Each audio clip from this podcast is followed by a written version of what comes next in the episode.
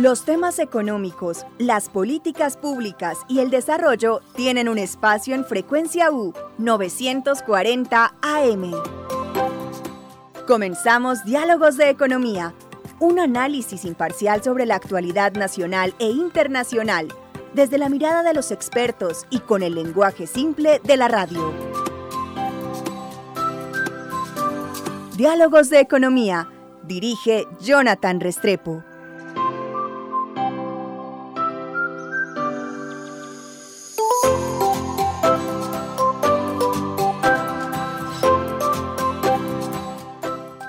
Bienvenidos al programa Diálogos de Economía, un espacio para el análisis económico, las políticas públicas y el desarrollo. En esta segunda entrega seguimos abordando el tema de la, de la distribución del ingreso y la protección del empleo en Colombia en tiempos de crisis económica. Para ello contamos con el análisis de Carlos Julio Díaz, contador público egresado a la Universidad de Medellín, especialista en planeación regional de la Universidad Nacional y actual director de la Escuela Nacional Sindical. Y también contamos con la presencia de Jorge Coronel, economista industrial egresado a la Universidad de Medellín, magíster en Ciencias Económicas de la Universidad Nacional, coordinador de competitividad de la Cámara de Comercio para la Burra Sur, columnista del diario económico Portafolio, miembro de la Asociación Colombiana de Estudios del Trabajo y de la Misión Alternativa de Empleo y docente universitario. Muchas gracias por estar con nosotros, Jorge y Carlos Julio. A ti, gracias por la invitación. En esta, en esta segunda entrega y continuando con, con este tema de la, de, de la distribución del ingreso, partimos del punto de que hay una necesidad de consolidar una visión de sociedad más justa mediante un compromiso de país con menores niveles de pobreza y el acceso a condiciones de trabajo digno. Eh, Carlos, yo quisiera comenzar este espacio para que usted a nuestros oyentes le diga cómo construir una política económica que proteja el empleo, porque ya tocamos ese tema y tenemos que dejar claridad, hablar de empleo, hablar de pobreza, hablar de reforma tributaria es hablar de uno de los temas más álgidos para la estabilidad económica. Cuéntele a nuestros oyentes, por favor, cómo construir una política económica que proteja el empleo y permítame formularle otra pregunta y es, ¿quiénes serían los responsables de ejecutar una agenda económica que lo estimule y lo proteja? Porque uno ve por estos días a los encargados de la cartera del Ministerio de Trabajo como pasando muy de agacha en las discusiones y no con una participación muy activa. Quisiera, por favor, que nos comentara al respecto. Bueno, la política económica tiene tres grandes herramientas. El gobierno maneja hoy una, que es la que está en el centro del debate nacional, que es la política fiscal. La política fiscal tiene a su vez dos caras, digámoslo así. Tiene la parte del ingreso, que son los impuestos, que es la reforma tributaria, y tiene la vía del gasto. Eh, ese es un tema que lamentablemente el, que es del gobierno, pero ya habíamos afirmado que es un gobierno que genera inequidad en la forma como recauda los ingresos y cómo se gasta la plata. Entonces, le quita a los pobres para darle a los ricos. Debiera ser al revés, digamos, que paguen los que más ganan para ayudar a la gente que menos, eh, que menos posibilidades tiene. Entonces yo creo que ese tema hay que replantearlo. Pero la política fiscal no debe eh, analizarse desarticulado de los otros dos grandes componentes de la política económica, que es la política monetaria y crediticia y la política cambiaria. Estas dos políticas están en manos de un, de un banco central que es independiente del gobierno y un banco que responde más a los intereses de la banca privada y de las, y de las entidades multinacionales como el Fondo Monetario, el Banco Mundial y todos estos organismos supranacionales de, de, crédito. Entonces yo diría que las políticas deben estar articuladas dialogando en un propósito común. Esta es una economía que fundamentalmente está atada al extractivismo primario exportador y al sector financiero. Digamos, son los dos sectores que mueven la economía, que mueven la economía. Nosotros necesitamos que la política económica se articule, digamos, con bajos impuestos para el aparato productivo, con bajas tasas de interés para el aparato productivo, con ayudas, digamos, y subsidios al aparato productivo, a las familias que más lo necesitan. Y a, y a su vez necesitamos una política de cambios internacionales que sea muy estable y que le permita a los inversionistas tener, digamos, eh, cierta certidumbre sobre las inversiones que harán, incluso la misma inversión extranjera cuando venga a Colombia para que vaya al aparato productivo. Entonces yo creo que toda la política eh, económica, las tres grandes herramientas de la política económica deben estar articuladas para promover un sector que agregue valor, porque en, economía riqueza es agregación de valor. Cuando yo no agrego valor, no hay riqueza en la sociedad. Yo, yo doy este dato, yo estuve algún tiempo en el SENA a nombre de las centrales obreras y un colombiano que vive en Italia nos decía lo siguiente, un kilo de oro vale 80 millones de pesos, nos decía él, pero ese kilo de oro en joyas vale 2 mil, vale 2 mil millones. En Colombia no hacemos joyería, exportamos el oro a Italia, ellos hacen las joyas y nos las importan ya con un valor, eh, y estoy hablando de algo que es simple, no estoy hablando de una tecnología muy, muy avanzada. Entonces, en economía, si no hay agregación de valor, no hay riqueza.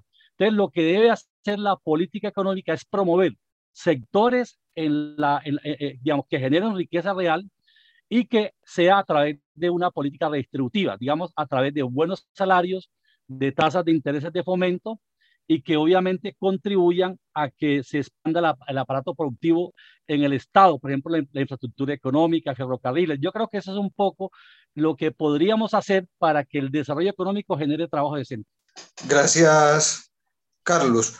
Jorge, usted nos mencionaba de la importancia, y al igual de Carlos Julio, eh, cuando hablábamos extra micrófonos, de repensar el modelo modelo económico va más allá de cualquier gobierno de turno.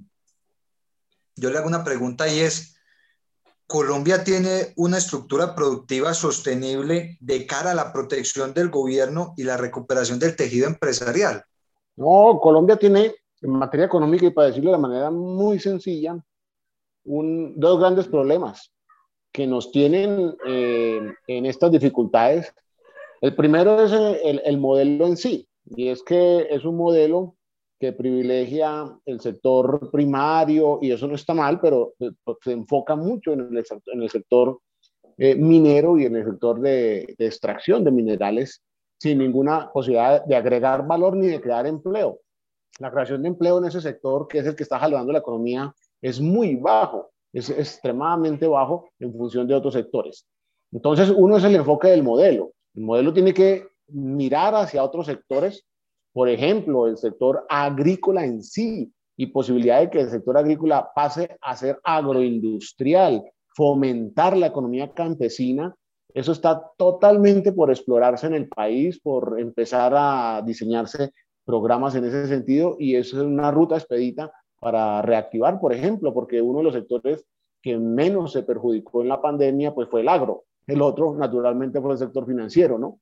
Entonces, creo que vale la pena eh, poner el ojo en el modelo. El modelo está mal enfocado. Tenemos una economía del siglo XIX, por, decirlo de alguna manera, y eso creo que eh, hay que señalarlo. El segundo inconveniente que tenemos nosotros es que tenemos una economía, un tejido empresarial muy, muy débil, muy frágil.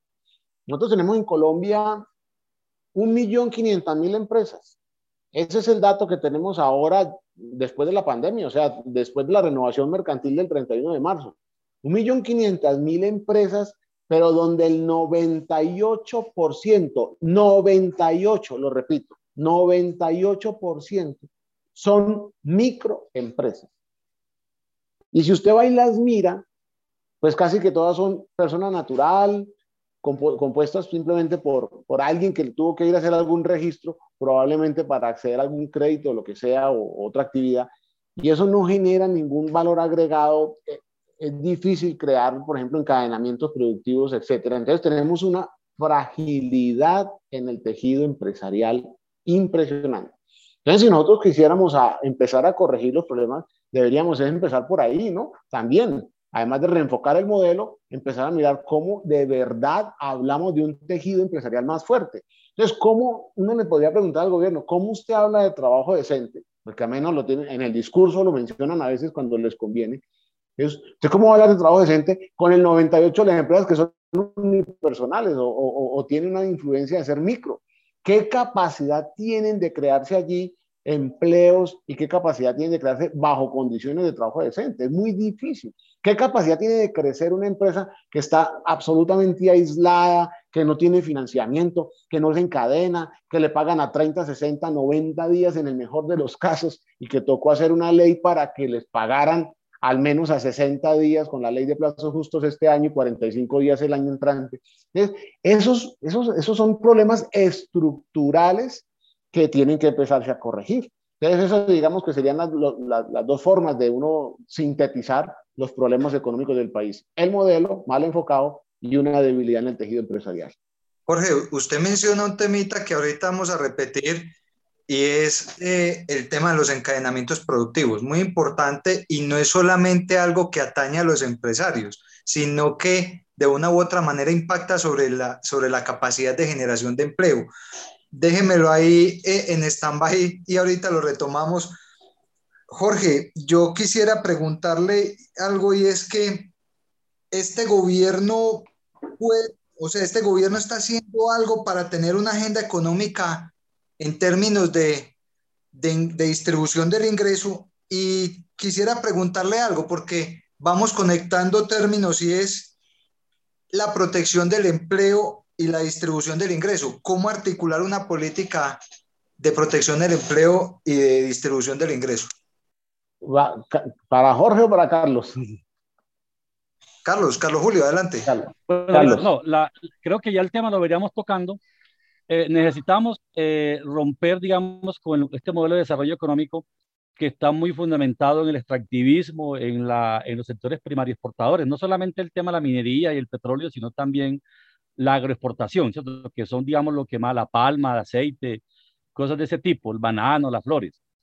Eh, creo, pues, uno está en contra de eso, pero creo que, eh, digamos, los sectores que hoy son consentidos en la economía, digamos, sector extractivista y primario exportador y sector eh, financiero, generan muy poco impacto en la ocupación. Digamos, de cada 100 ocupados que hay en Colombia, estos dos sectores generan 100 máximos empleos.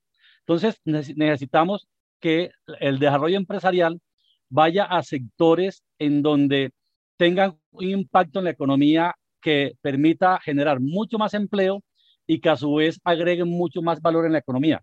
Y cuando agregan valor en la economía pueden pagar mejores salarios. Eso es un tema también de, productividad. Entonces yo creo que el tema es que el desarrollo empresarial debemos reorientarlo a través de la política macroeconómica hacia aquellos sectores que impactan más en el empleo y redistribuyen mejor el ingreso. Porque una forma de distribuir ingresos es a través de la política salarial.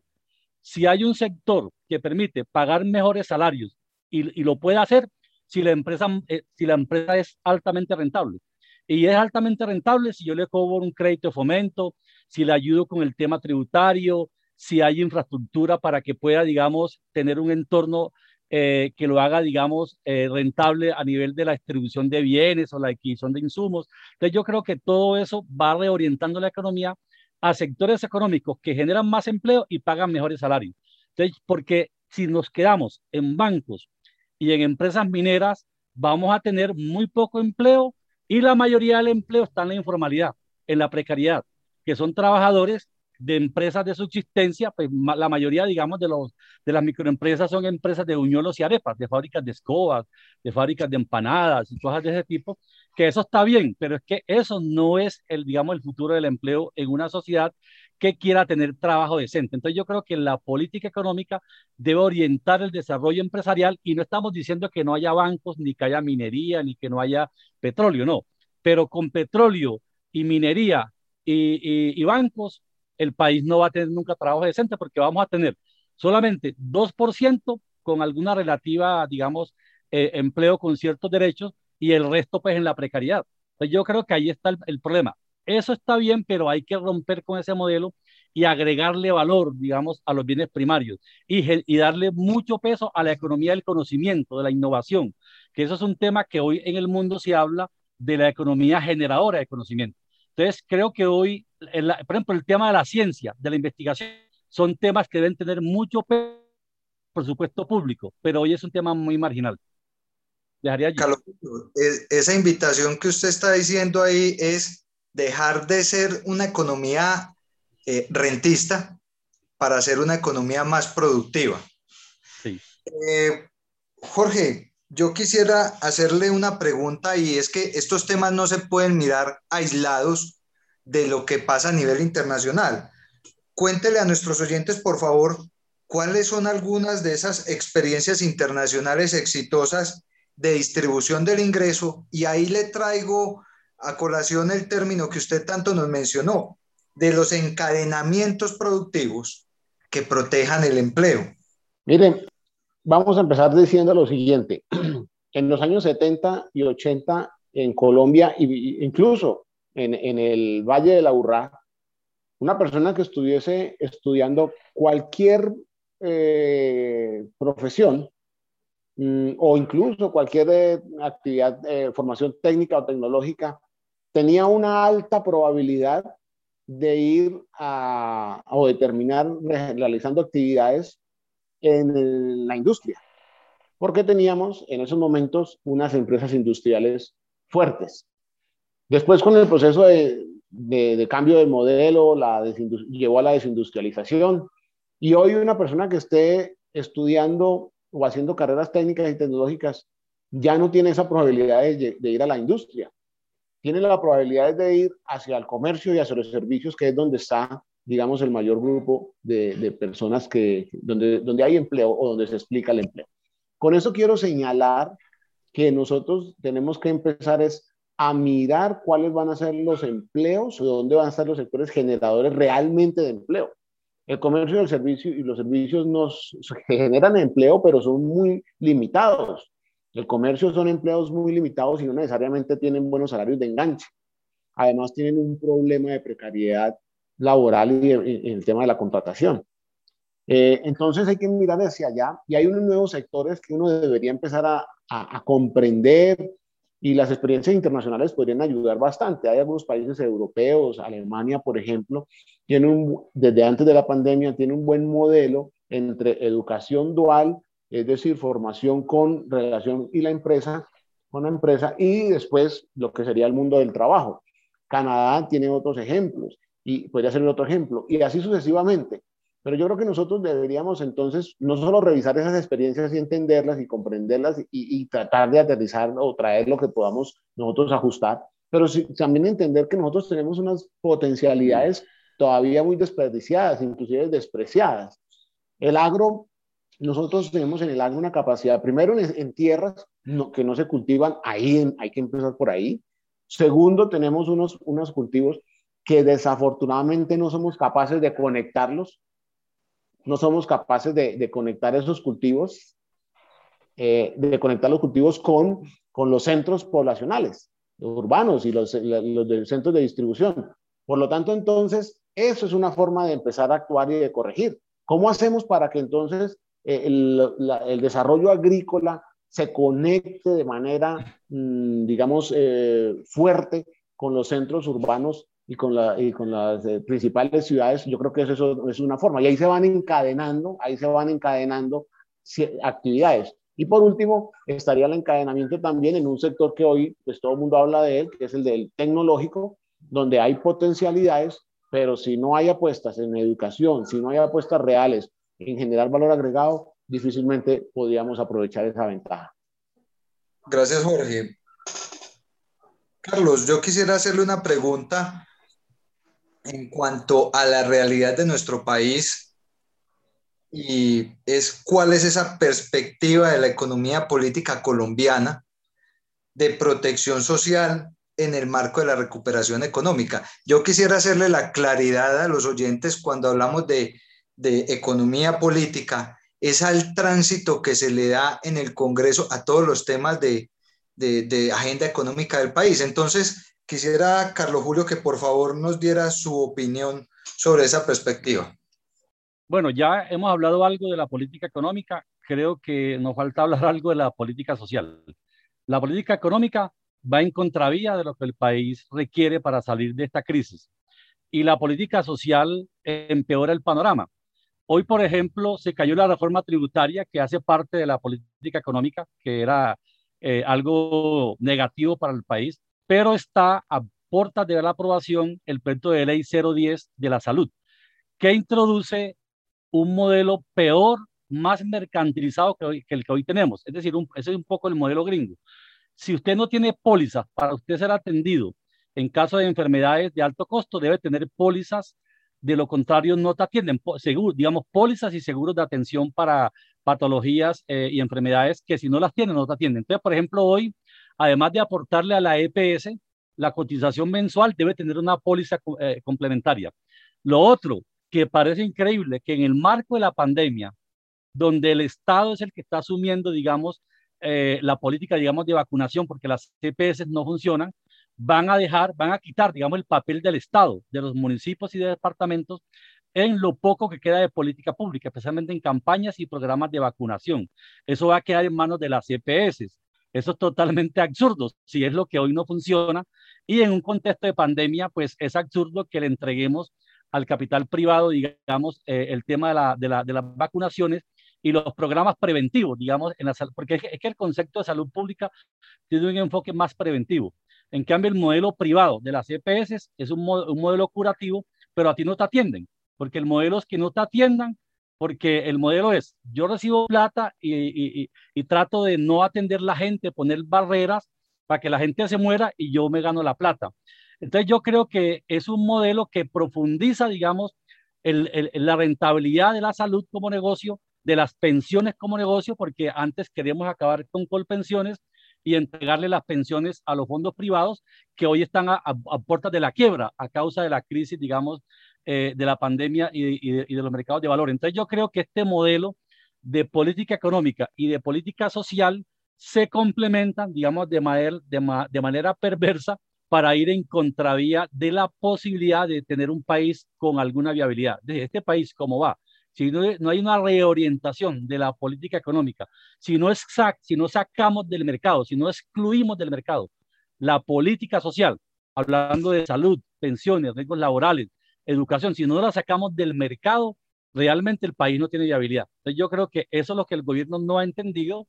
Por ahí me decían que en el New York Times alguien escribió que era bueno que el presidente Duque saliera de la casa de Nariño y por lo menos le diera una vuelta como a las calles por donde vive él para que conociera algo de Colombia, porque él parece que, que cree que está en Dinamarca y resulta que está en Cundinamarca.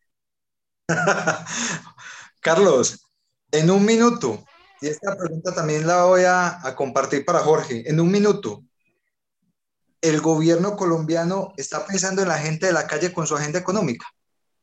No, al contrario, está pensando es en los bancos. De hecho, la reforma tributaria era para los bancos. De hecho, la política económica y la política social es negocio para los bancos. La salud es negocio de los bancos. Las pensiones, negocio de los bancos. La reforma tributaria, negocio de los bancos. La deuda pública, negocio para los bancos. Entonces, este es un gobierno que piensa para los bancos. De hecho, el presidente Duque fue creado, es un hijo de la banca, de la banca multilateral. Él, él, él, viene del Banco Interamericano de Desarrollo. Él es un hombre que nació pues, eh, eh, en medio de su cultura light, que es un presidente bastante light, pues, bastante, una cultura bastante, lamentablemente, muy, muy, muy, digamos, digamos yo, muy marginal, pues una, una cosa muy, pero lamentablemente es un gobierno que está al servicio de la banca, no al servicio de la gente. Jorge. No, claro que no. Es muy fácil de, probar. la inclinación de las políticas van siempre hacia un sector de la sociedad. Ya Carlos Julio mencionaba los sectores, pero también hacia un sector, ¿no? Y es hacia, los sectores más ricos, los sectores que en este momento tienen eh, concentrado el poder. Y yo comparto la idea de que al país le hace falta una persona que entienda de los asuntos de Estado, que así como, por ejemplo, una empresa necesitará un gerente que conozca lo que significaría la gerencia y la administración de la empresa, el Estado necesita una persona que conozca los asuntos de Estado y no cualquiera puede llegar a encarnar semejante cargo. Entonces, eh, eso creo que es una reflexión que hay que hacer y ojalá la gente pues se percate y entienda lo que significaría esta, esta reflexión. Bien, de toda esta estas dos entregas que hicimos sobre este tema tan neurálgico de la distribución de ingresos y la, la política de protección del empleo en Colombia, sobre todo en época de crisis económica, podríamos concluir entonces que la distribución del ingreso y la protección del empleo, del empleo debe llevar al gobierno y a la sociedad en su conjunto a repensar el modelo económico colombiano de cara a una sociedad más justa, a través de la planificación de una economía campesina, del acceso a sistemas de protección social eficientes, a cambiar ese modelo rentista por uno productivo e inclusivo que genere crecimiento y desarrollo y empleo digno, que proteja a los más vulnerables de la, de la sociedad y que sobre todo que haya un gasto social bien focalizado. A nuestros analistas, muchas gracias por compartir sus valiosas opiniones y a ustedes que son nuestros oyentes, acompáñenos en una, en una próxima entrega aquí en Diálogos de Economía en Frecuencia U. Hasta pronto. Los temas económicos, las políticas públicas y el desarrollo tienen un espacio en Frecuencia U 940 AM. Diálogos de Economía, un análisis imparcial sobre la actualidad nacional e internacional, desde la mirada de los expertos y con el lenguaje simple de la radio. Diálogos de Economía, dirige Jonathan Restrepo.